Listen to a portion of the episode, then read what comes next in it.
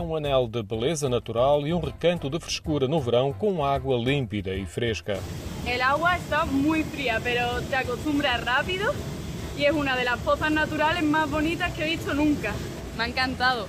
Eh, por el sitio y porque me gusta mucho saltar al agua Então este sítio é perfeito. Tinha acabado de saltar de uma rocha para o poço de água transparente, logo a seguir à cascata, que tem cerca de 4 metros de altura. O poço de água tem também alguma profundidade. Aí 3 metros, me han dicho. Eu não lo he comprobado. Eh, tirándome desde aí, está profundo, te puedes tirar sem problema, não há peligro. Depois do salto, apareceu a amiga, também espanhola, que está a estudar na Universidade da Covilhã e descobriram a cascata e a piscina natural do Paúl no Google. Por Google Maps, sitios de interés eh, cerca de Covilla e super bonito. Lo hemos visto por primeira vez e encantada.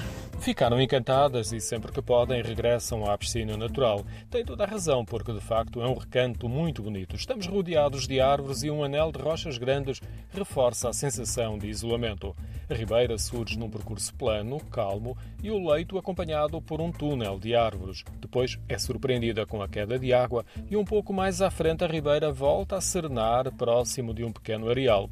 Aqui há uma pequena cascata e forma-se uma nova piscina natural, mas com menos profundidade. A ribeira segue o seu caminho descendente da Serra da Estrela e algumas centenas de metros depois volta a ter mais duas cascatas e antecipa a praia fluvial de Paúl, que está a ganhar novas estruturas de apoio e ajuda a diversificar os pontos de interesse dos visitantes.